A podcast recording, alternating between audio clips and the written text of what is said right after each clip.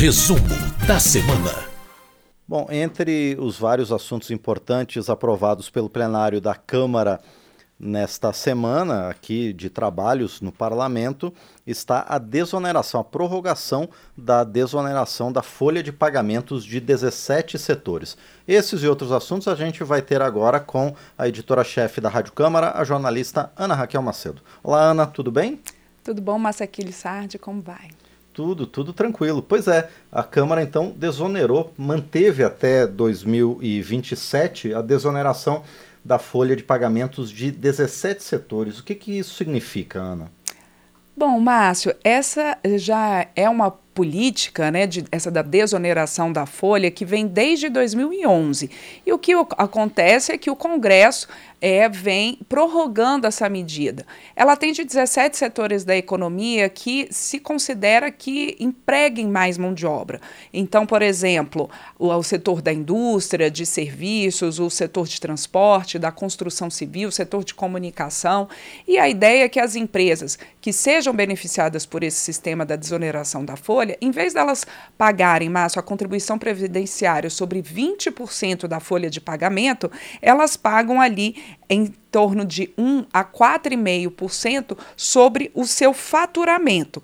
Com isso, claro, elas têm ali uma diminuição do que elas efetivamente pagam ali de contribuição e de tributo, e a ideia é que elas então consigam manter essa mão de obra, consigam manter esses empregos, consigam crescer e até contratar mais é, funcionários, se for o caso. Então, novamente, os deputados eles aprovaram essa prorrogação da, a, da desoneração né, da folha de pagamento das empresas para esses 17 setores. A relatora, a deputada Anne Ortiz, do Cidadania do Rio Grande do Sul, ela disse o seguinte, que ao longo desses anos vem observando há estudos ali que indicam que sim há um reflexo positivo na contratação no caso dessas empresas, então, que pagam sobre a receita bruta a contribuição e não sobre o total da sua folha de pagamento.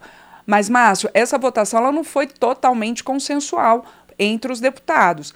Houve ali bancadas, como por exemplo a bancada do PSOL, que foi contrária em alguns pontos, queria até apresentou uma emenda, mas essa emenda acabou rejeitada pela maioria dos deputados, porque o, o PSOL, por exemplo, diz que essa política, ela que vem desde 2011 e que agora está sendo prorrogada até 31 de dezembro de 2027, que essa é, política da desoneração da folha, ela não necessariamente obriga a empresa a manter os seus postos de trabalho. Então, o pessoal queria até é, colocar ali uma emenda no texto para que as empresas não pudessem demitir de toda forma, a maioria dos deputados entendeu que não, que era possível deixar essa desoneração então prorrogada até o final de 2027, sem essa amarra ali de que a empresa é, né, tivesse que manter né, o seu quadro de funcionários sem baixas.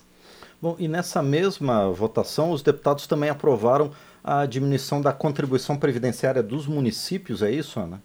Isso mesmo, Márcio. Essa vem uma, é uma discussão que ela chegou aqui para os deputados a partir de uma mudança feita nesse projeto pelos senadores.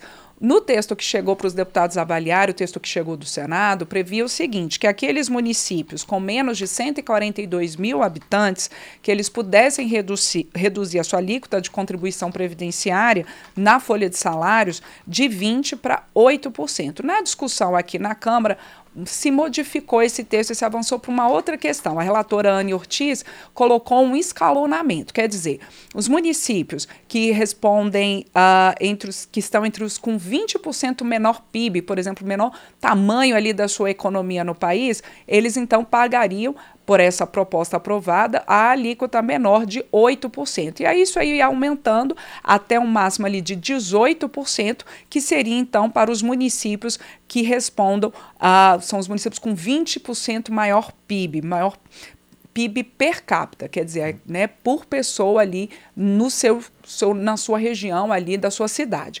O que, que foi é, a justificativa para aprovação dessa questão também da diminuição da contribuição previdenciária para os municípios? Os municípios eles vêm trazendo aqui aos parlamentares, na sua interlocução com o Congresso, muitas dificuldades financeiras para fechar suas contas. Inclusive, os prefeitos colocando que os repasses do fundo de participação dos municípios têm diminuído, que é, tem tido uma dificuldade para fechar a caixa. Então, que essa diminuição da contribuição previdenciária seria um alívio a mais nas contas. Muitos municípios que têm uma folha de pagamentos ali grande.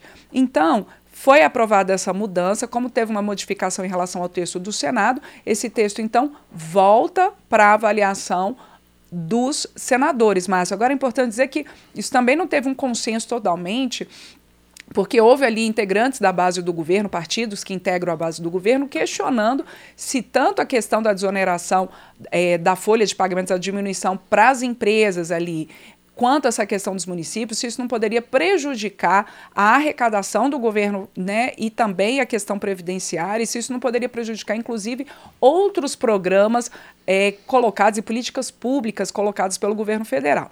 O líder do governo na Câmara, o deputado José Guimarães, do PT do Ceará, disse que, nesse momento, o governo entende que as empresas estão saindo de um momento de crise, a gente teve ali ainda os reflexos, a gente ainda tem alguns reflexos da pandemia, a mesma coisa em relação aos municípios. Então, o governo entendeu que, nesse momento, essa prorrogação até 2027 para os 17 setores da economia e essa mesma redução da contribuição previdenciária dos municípios também até esse prazo, que o governo entendeu que era importante nesse, nesse contexto, mas que sim tanto a desoneração da folha de pagamentos como a redução da contribuição previdenciária sobre a folha dos municípios, que isso precisa ser rediscutido de uma maneira mais ampla. Márcio.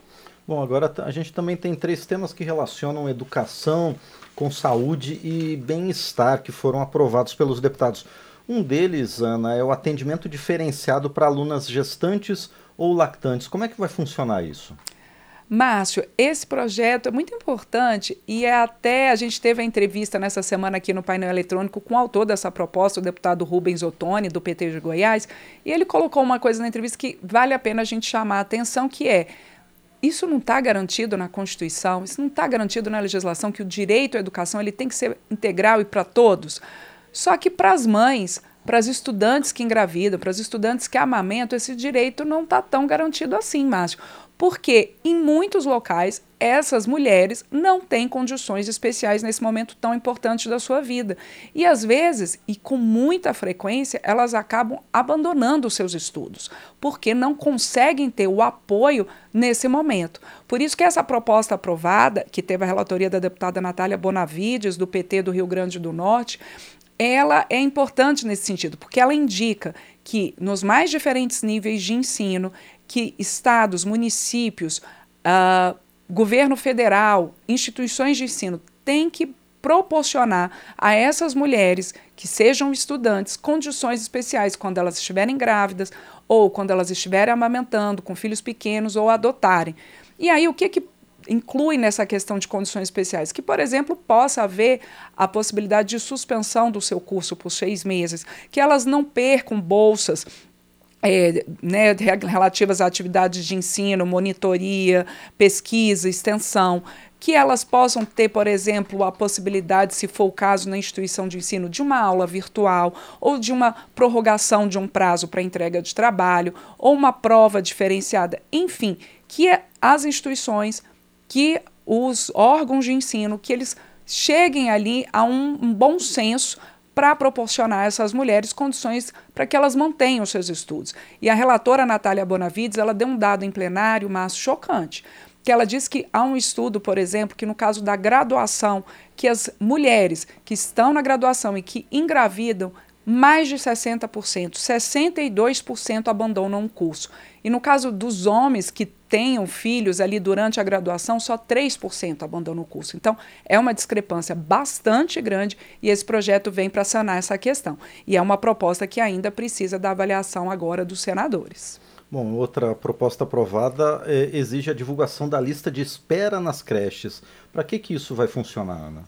Pois é, essa proposta, Márcia, a lista de espera dos estabelecimentos de educação básica, em geral, incluindo as creches, é naquela situação ali de transparência, que o poder público ele tem que ser transparente em relação a essas vagas. Então, vamos lá a família, a mãe, a família foi lá, buscou uma vaga na creche próxima à sua, à sua residência e não tinha vaga. E aí ela entra numa lista de espera. E aí não, não fica é, sabendo, não tem transparência para saber a sua posição na lista, como é que essa lista está caminhando, né, quais são os critérios para elaboração dessa lista. Então, essa proposta ela vem justamente para trazer transparência. Ela já tinha sido votada pelos deputados, foi ao Senado, retornou do Senado com uma emenda que previa que essa lista ela deveria ser encaminhada ao Ministério Público e ao Conselho Tutelar é, do local na primeira semana do ano letivo e novamente no segundo semestre letivo. Mas a relatora dessa proposta,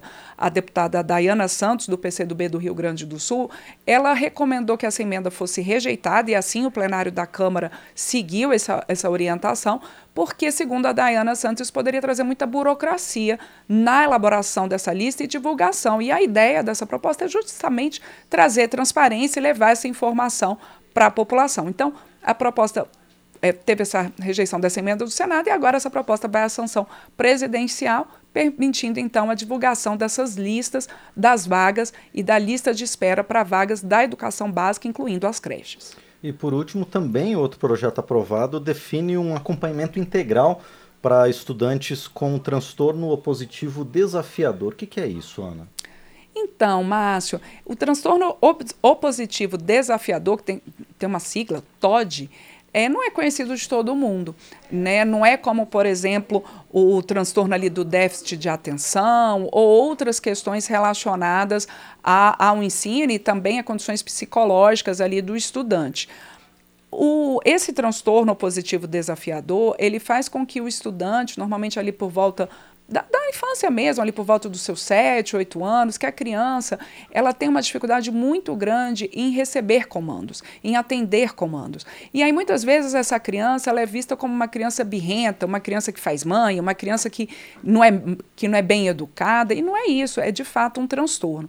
Então a ideia dessa proposta que foi aprovada pelos deputados é que quem tem, quem foi, né, quem é, for diagnosticado com TOD, o transtorno opositivo desafiador, que tem a possibilidade de um atendimento integral na educação, assim como já acontece com quem tem, por exemplo, o TDAH, é, ou outro transtorno de aprendizagem. Então, nesse atendimento integral, que ele seja acolhido na escola, que haja estratégias diferenciadas para o ensino, né, no caso dessa criança, uh, que, por exemplo, a questão de aplicação de provas, avaliações, um momento de relacionamento com os professores, os educadores, os colegas, que isso seja possível esse atendimento integral para quem tem esse transtorno.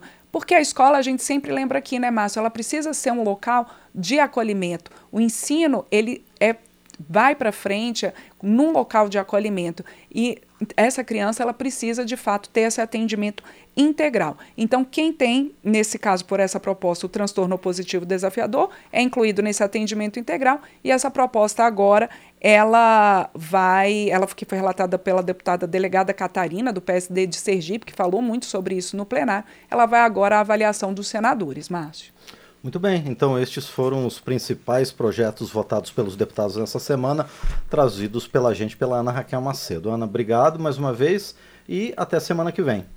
Até semana que vem, Márcio. Obrigada para quem acompanha a gente ao vivo aqui no resumo da semana na Rádio Câmara, nas emissoras parceiras, Rede Legislativa de Rádio, também pelo nosso canal da Câmara no YouTube e depois para quem escuta a gente no resumo da semana em podcast, nos agregadores, nos tocadores de sua preferência, ou também por outras rádios parceiras, como a Rádio Cariri FM 96.7 de Barbalha, no Ceará. Perfeito, este foi o resumo da semana.